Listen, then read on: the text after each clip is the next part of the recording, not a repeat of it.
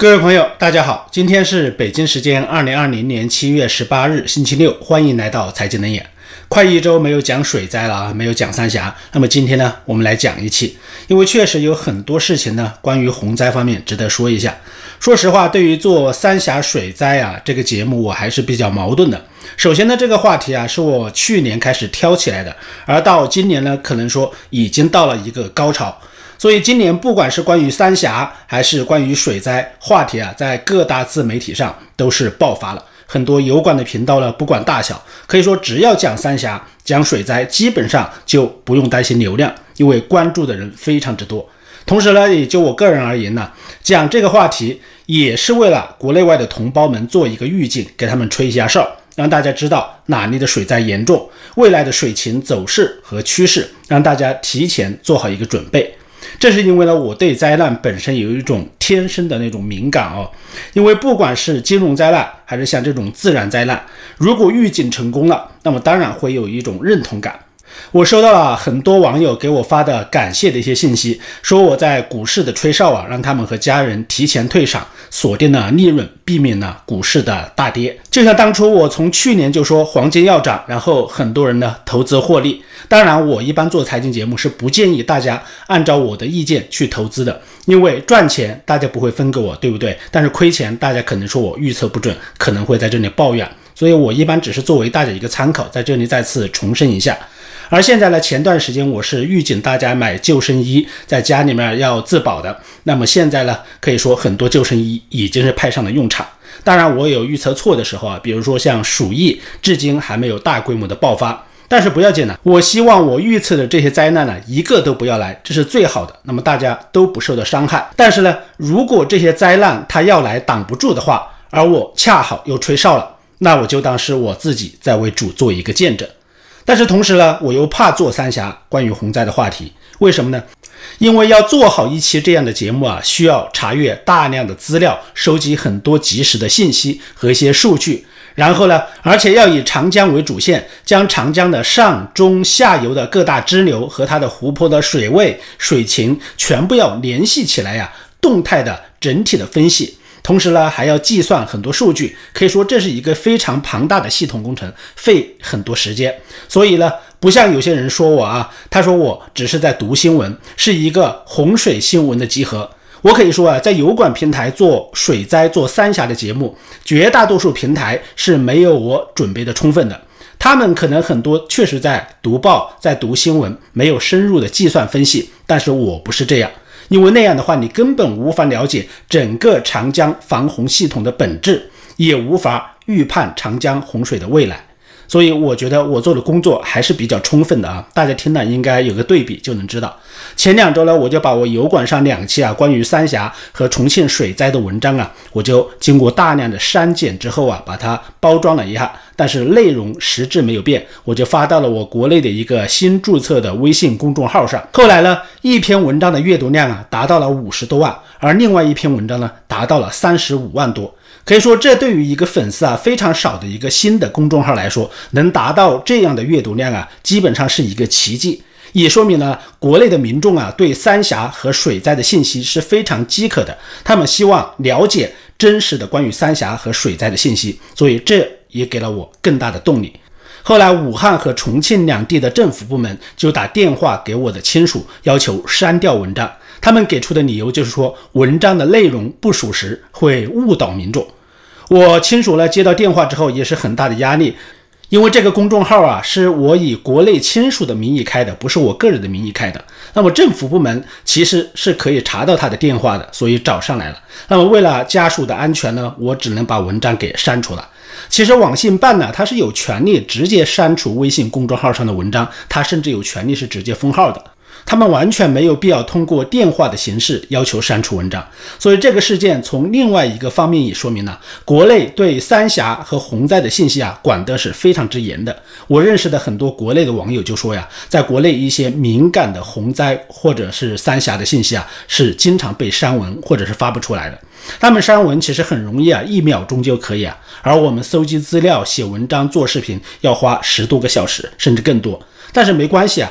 我觉得我还是要坚持做下去，让更多的人了解三峡和洪灾的真相，来做到趋吉避凶，避免灾难。能救一个人呢，可以说这都是在为上帝做工。我会坚持下去。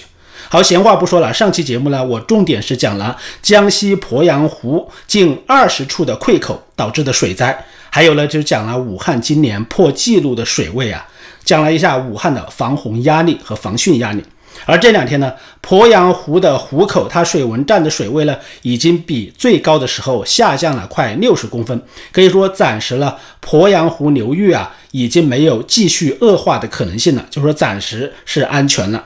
但是过一段时间就不好说，所以今天重点不说鄱阳湖。但是这样的水位呢，就是鄱阳湖现在的水位啊，还是足以让很多人的家园呢都被泡在水里面，还有很多人家里都被泡了，农田都被泡了，可以说是有家难回。而安徽的水灾啊也是非常之严重。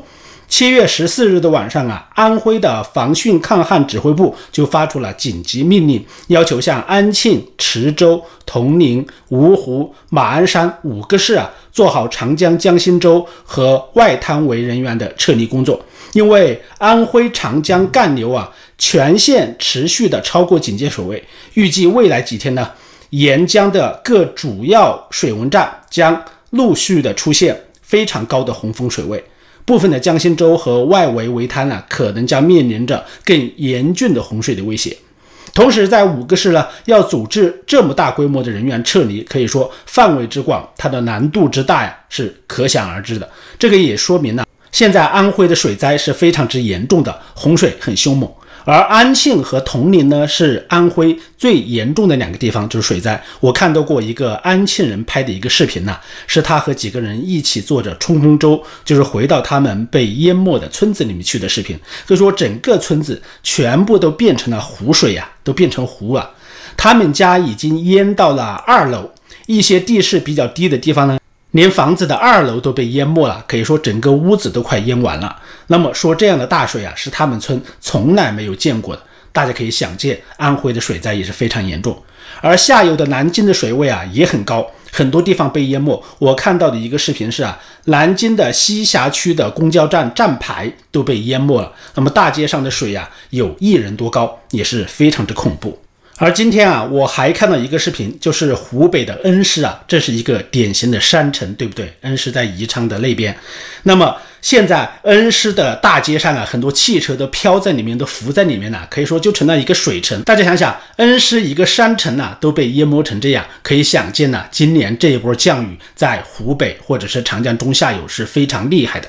那么整个湖北可能说，除了神农架之外啊，其他的地方都可能遭灾，就有这种风险，因为神农架它的海拔是最高的。可以说，湖北是唯一可以幸免于洪水的地方。这也是为什么呢？水利部将它的疗养院建在神农架的一个主要原因。在这一波洪灾中啊，启动分洪工程，牺牲农村保城市，可以说一直是中国政府抗洪的一个策略，也是他们这几十年的一个战略。那么这个行为如果放在国外啊，其实还是很有争议的，或者说是不人道的。你城市人的命呢是命，那么农村人的命就不是命了吗？凭什么为了保护你城市人的家园，要淹没我农村人的家园呢？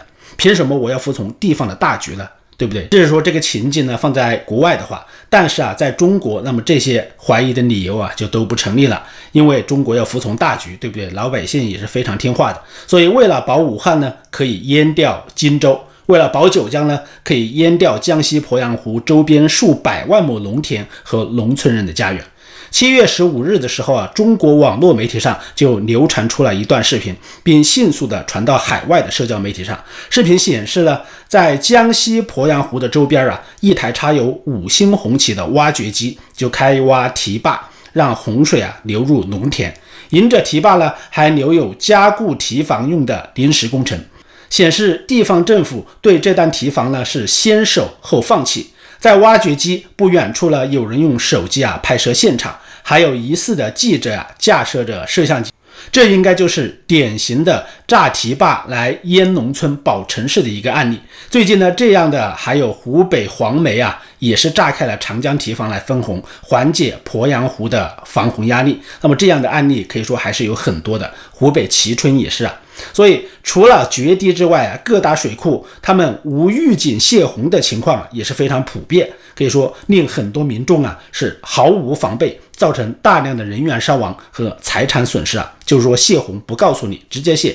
有的地方很多商家店铺被淹，损失两千多万，店主就痛哭啊。还有像江西、重庆和山西很多地方都是半夜直接是洪水滚滚了，半夜泄洪。你像浙江的新安江水库也是这样啊。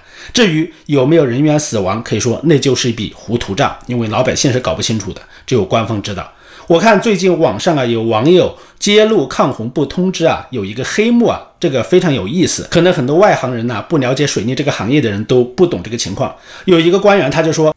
他说泄洪，官方是不可能提前通知你的，因为一通知了，老百姓他就不会同意，所以老百姓就会要求赔偿，赔偿他的农作物、牲口、苗木、坟地，没有几百个亿啊，一般是搞不平的。但是如果把这些洪水呀说成是天灾，那么几包方便面就可以打发这些灾民，他们还要对你感恩戴德。那么这样一说呀，好像确实非常有道理啊，也完全符合中共对待老百姓的方式，也符合了中国老百姓的思维习惯。前两天呢，江西的灾民成群结队啊，扶老携幼举家撤离的照片和视频可以说是刷屏了自媒体和网络。有人说呀，中国几千年还是这种肩挑背扛的逃荒的方式啊，好像都没有变过。年初呢，芳芳写了一句很让人伤感的话，她说：“时代的一粒灰落在个人头上就是一座大山。”其实他后面还说了一句话呀，让人更加感觉悲凉。偏偏呢，我们生活在这样一个尘土飞扬的年代。如果我们有心的话，其实就能体会出他说的这两句话是非常沉重的。国仍在家被淹。这群人呢，一个月前根本听不见哨声，做梦也想不到啊会变成这种逃荒的局面，拖家带口，流离失所。以前叫逃荒，遇到富饶的地方呢可以安家下来，但是现在有户口管理，这叫撤离，因为洪水退了，你还必须回来重建家园。而在江西之前，甚至对那些抗洪不回乡的劳动力啊，在按照每天五百块钱来收钱呢，可以说是非常之黑的。现在呢，我们来看一下，谈谈三峡的防洪情况，来谈谈上游的重庆和下游的武汉的防洪情况。前天，号称二十九米、十层楼高的洪峰啊，非常惊险的通过了武汉。当时汉口站的最高水位啊，达到了二十八点七六米，可以说是武汉有水文记录以来的第四高的水位。而这个水位呢，是超过了武汉二十七点三的警戒水位，超过了多少呢？一点五米。离武汉的保证水位啊，二十九点七米，只有八十公分，而离武汉一九九八年时候的最高水位啊，也就是二十九点三米，也只有半米不到啊，可以说情况是非常之惊险的。我看一些视频里面呢，都是关于武汉防汛的。武汉长江大堤啊，开始向市内开始渗水了。数万名的防洪人员呢，就值守在大堤上，用沙袋来封堵武汉江滩的各个入口啊，来准备迎接大洪水。武汉两江四岸呢，一百多公里的江滩全部封闭，而很多武汉人呢，也是趴在江边上，搭着梯子啊，爬上去看长江的洪水呀。虽然这一次呢，二十九米的洪峰是涉险过关了，但是啊，并不代表武汉就完全安全。我刚查了一下，武汉的水位在昨天降低之后呢，今天又开始上涨了，已经涨到了目前的二十八点三七米。那么这个水位还是超过了武汉市的警戒水位，超过了一米多，可以说还是非常高、非常危险的。而这几天呢，三峡水库上游的来水呀，又开始加大了暴增。七月十六日。重庆市万州区啊，暴雨导致洪水的视频开始在网络上发酵。有的视频就显示啊，万州的洪水有的淹没到了居民楼的楼道，基本上快被淹了，就是楼道门啊、单元门啊，居民是涉水逃命了。有一个年轻人在一米五左右深的水里面在疏散老人逃离啊，可以说水已经淹到了人的胸前了。万州是三峡水库的核心地段嘛，而重庆的降雨的这几天还在增加。重庆市水文监测总站三个小时内是连发了多道预警，开州区的东河温泉站，它的水位呢涨幅达到了五点一米到五点六米啊，这个涨幅是非常之大的。开州区的敦好镇十六日早上呢发生了三起山体滑坡，而开州区的一个镇呢十六日早上连续发生了三起山体滑坡呀。中共官方称两人死亡，四人失踪，可能这还是美化后的数据。所以可以看出啊，重庆、万州的灾情是非常严重的。主要原因呢，除了降雨之外，那么和三峡大坝水位的暴涨也有密切的关系。三峡坝前水位大涨呢，就会导致重庆很多江河湖泊的水呀无法流入长江，甚至很多地方呢出现洪水倒灌。所以才会出现万州居民区它的水深高达一点五米以上，老百姓来逃命的现象。此前呢，中央气象台呀在七月十五日的新闻发布会上就说，长江上游地区未来十天还将有持续的降雨，这是上游。而在十六日到十九日，长江流域的自西向东有大到暴雨的降雨过程，降雨呢主要位于三峡区间、长江中游干流附近、洞庭湖水系。所以，根据一些媒体的报道啊，受强降雨的影响，三峡水库的入库流量呢就快速的上升，因为上游来水太大了。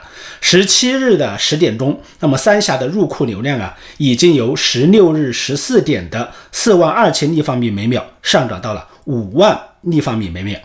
而此次来水呢，达到了洪水编号的一个标准，所以水利部的长江水利委呢，它就发布了二零二零年第二号洪水在长江上游形成这样一个通知。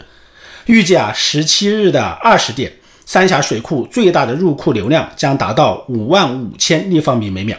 所以现在是四川、重庆的洪水啊，开始大量的进入三峡水库，看这次啊，会把坝前的水位提高多少。之前的一号洪峰呢，是把三峡坝前的水位从一百四十五米提高到了一百五十米左右。那么这次呢，是在一百五十五米左右，洪水就开始入库。而今天凌晨一点钟，三峡的入库流量已经达到了多少呢？六万立方米每秒。大家记住这个数据啊，今天已经达到了六万了。那么超过当初一号洪水的五点三万立方米每秒。也超过了水利部对二号洪峰预测的五点五万立方米每秒这样一个标准。刚才我看到三峡坝前水位呢上升到了一百六十米啊，可以说从一号洪峰到二号洪峰之间呢，三峡大坝的坝前水位已经上涨了十五米。目前洪峰还没有完全达到坝前，那么今天之后呢，水位可能还将继续上涨。为什么现在不按照五点五万立方米每秒的标准来泄洪呢？就是说，长江上游来多少水，三峡泄多少水了。因为三峡它不敢。现在下游的汉口水位啊还有二十八米多，还是超过了警戒水位快一米。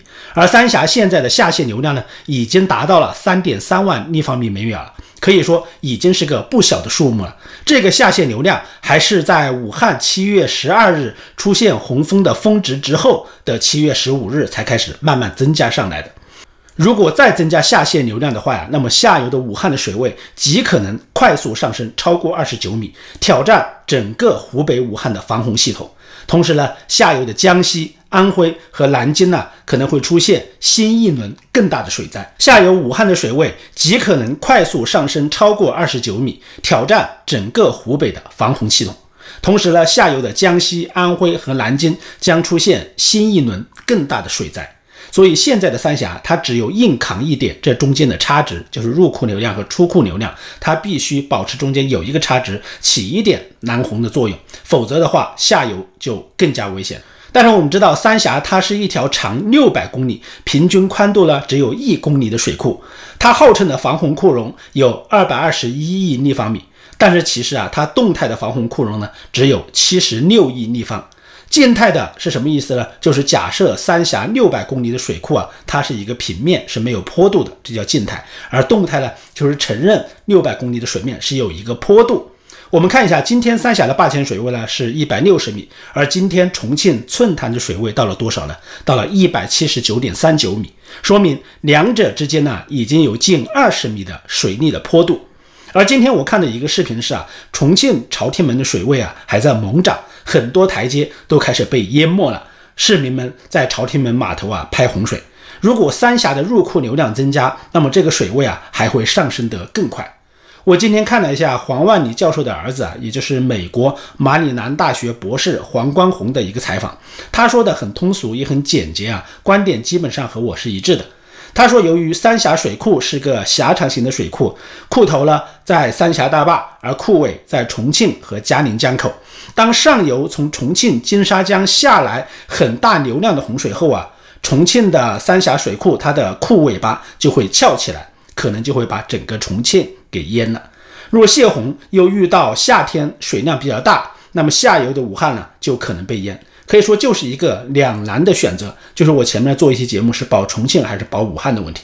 当年在三峡大坝建设的评估会上啊，黄万里教授他反对大坝修建工程，是因为他认为啊，在重庆和武汉两个特大城市的江河干流上不允许建大坝，即使修建也不能防夏季的洪水。而这也是三峡水库设计时候的一个致命的缺陷。现在呢，这个缺陷可以说已经开始显现出来了。所以现在三峡大坝泄洪呢，我们发现呢，很多时候它都是在偷偷摸摸的泄洪，不让媒体和大家知道的。就像前面我说的，水库泄洪，它是在秘密的泄洪。有人发现长江水文网站的水情监控资讯呢，在十三日晚间，它突然就停了。停的时间长达六个小时，到十四日清晨两点钟的时候啊，这个水性才恢复正常。第一线的防汛人员呢，更向外媒就爆料说，三峡大坝已经进行了超级泄洪。说三峡偷偷泄洪导致下游泛滥成灾啊，其实是有依据的。今日印度这样一个报纸的顾问，印度的退休空军上校叫维拉亚巴特，在七月十一日啊，他就在推特上发布了一组卫星拍摄的照片。那么卫星就抓拍到三峡大坝，早在六月二十四日啊，其实就开始全力泄洪。巴特他估计啊，三峡当天至少打开了五个较大的闸门和五个小闸门来泄洪，但是官方宣布的只是打开了两孔。而宜昌被淹呢，可能就和这次秘密泄洪有关系。而根据卫星在七月九日捕捉到的画面就显示，三峡大坝似乎打开了大坝上所有的基本的防洪闸门来排水。卫星可以见到泄洪区域的横向长度和三峡大坝溢洪区长度基本上是相同的。巴特就指出啊，按照图片显示，三峡大坝的所有的防洪闸，至少最主要的防洪闸，曾在七月九日是完全打开排洪的。看来三峡的问题啊，可以说已经开始引起了国际媒体的关注。而正是从七月九日起了，三峡下游的，你像江西、安徽。武汉等很多地区啊，都遭遇到了历史性的洪灾。武汉汉口的水位呢，也达到了历史第四高这样一个极值，已经远远高于武汉城区的海拔近两米，可以说让武汉长江成为悬河，也是威胁到上万人的安全了。很明显，这轮长江中下游的洪灾啊，就是三峡大坝疯狂自保、秘密泄洪的一个结果。有水利部的官员私下就说呀，中共高层发出封口令。上级宣传部门发了一个通知，规定所有的防汛人员不允许谈论外泄水灾的消息。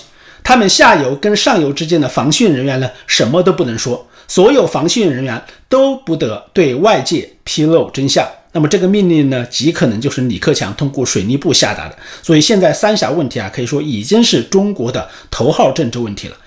现在中共政府密令三峡大坝偷偷的超级泄洪啊！中央它其实就是要牺牲中下游百姓，来全力保三峡大坝的安全，保上游的重庆。那么这点从水利部部长在七月十六日的讲话中也可以看出一些端倪。他说，三峡近期入库流量将呈现胖峰。肥胖的胖叫胖峰，大家都在问这个词儿，说明这个洪峰是非常之大的，可能宽度比较大，持续大流量的不利形势。当前要统筹考虑三峡水库自身的安全和南蓄大洪水的需要。大家想想，他这个表达是很有技巧的。他说要统筹考虑三峡大坝自身的安全和南蓄大洪水的需要，就是两者要平衡，或者说两者取其一，对不对？要全面掌握高水位下长江中下游干流堤防的运行情况、薄弱堤防和河道行洪能力等情况，在兼顾水库的安全、堤防承受能力的基础上，科学合理的安排水库下泄流量。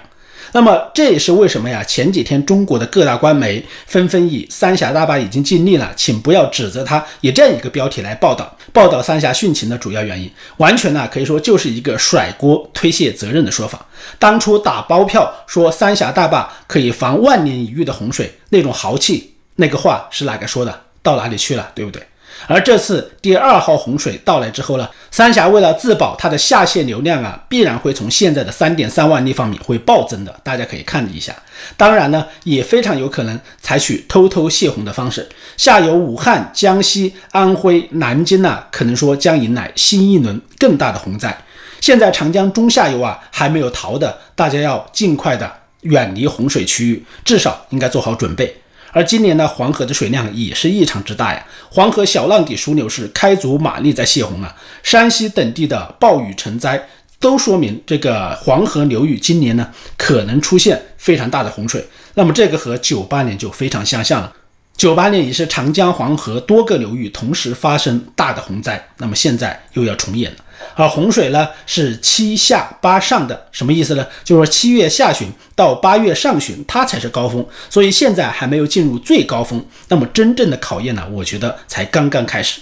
目前中国二十七省的大洪灾啊，可以说一半的国土都泡在水里面了，家园农田被毁，粮食绝收，房屋倒塌，无数人呢流离失所，成为难民，可以说是要多惨呐有多惨。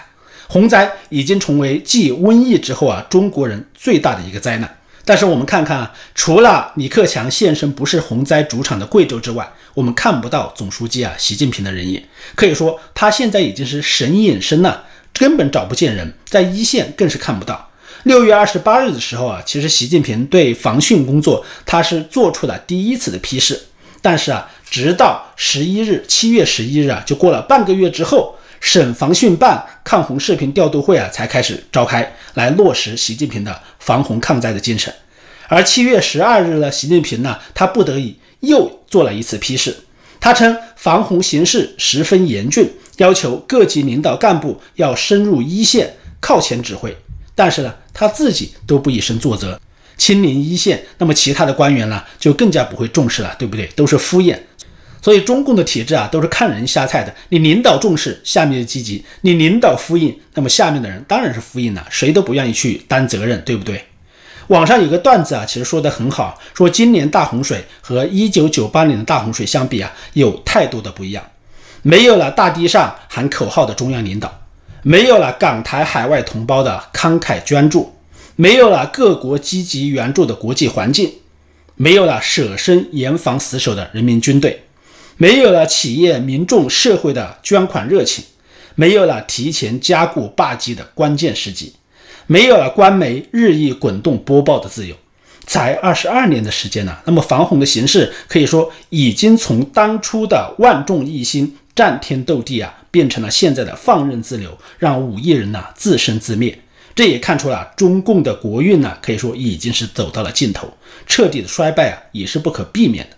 有人说，中共前任领导人江泽民、胡锦涛、温家宝等都在水灾中前往视察，而习近平呢就没有露面，因为啊，他正陷入了执政困难期。武汉疫情呢，他迟迟没有到场，只是疫情呢基本控制之后才去现场做了一下表演。习近平因为现在要应付疫情、应付中美关系恶化等很多问题啊，目前已经陷入了决策疲劳状态。大家注意这个词儿，面对水灾呢，产生了逃避的心态。确实啊，那么如果是一个个人，我代表我自己的话，我是可以选择逃避的，对不对？但是你作为一国领导人，你代表的是十四亿人，关系到十四亿人的生死啊，你的决策，那么你是没法逃避的。你就算再疲劳，你要做个决策；你再疲劳，你有泡在水里面的人，没有房子住，农田被淹，家财散尽的人，有他们凄惨吗？有他们疲劳吗？对不对？所以你做个决策还疲劳，你这个理由啊，完全就是不成立的，对不对？如果你疲劳了，那么大家的灾难也就到了。所以中国政府啊，过去四十年基本上是顺风顺水，过去五年的国运，也就是习近平的运势啊，就开始衰退。所以我们看中国政府过去四十年呢，基本上都是顺风顺水的。但是啊，从过去五年开始，就是习近平上台之后呢，国运开始慢慢的耗尽了。也就是习近平的运势啊在衰退，很多事情呢，很多奇怪的事情就接连爆发了各种灾难，对不对？挡都挡不住啊，可以说是大势所趋。而习近平他恰好又没有这个能力，德不配位，才不配位嘛，对不对？其实就是老百姓的灾难。他其实呢，就像贵州的那个司机一样，是开着中国这辆破车，拖着十四亿人呢，一起开向深不可测的水库啊。所以，在国内现在的每一个人呢，可以说都是那辆破车里面的乘客，都是他的人质。所以，现在大家要自救和自保，才是每个人该做的事情。好，今天的节目就到这里，请大家随手关注我的频道，谢谢大家收听，再见。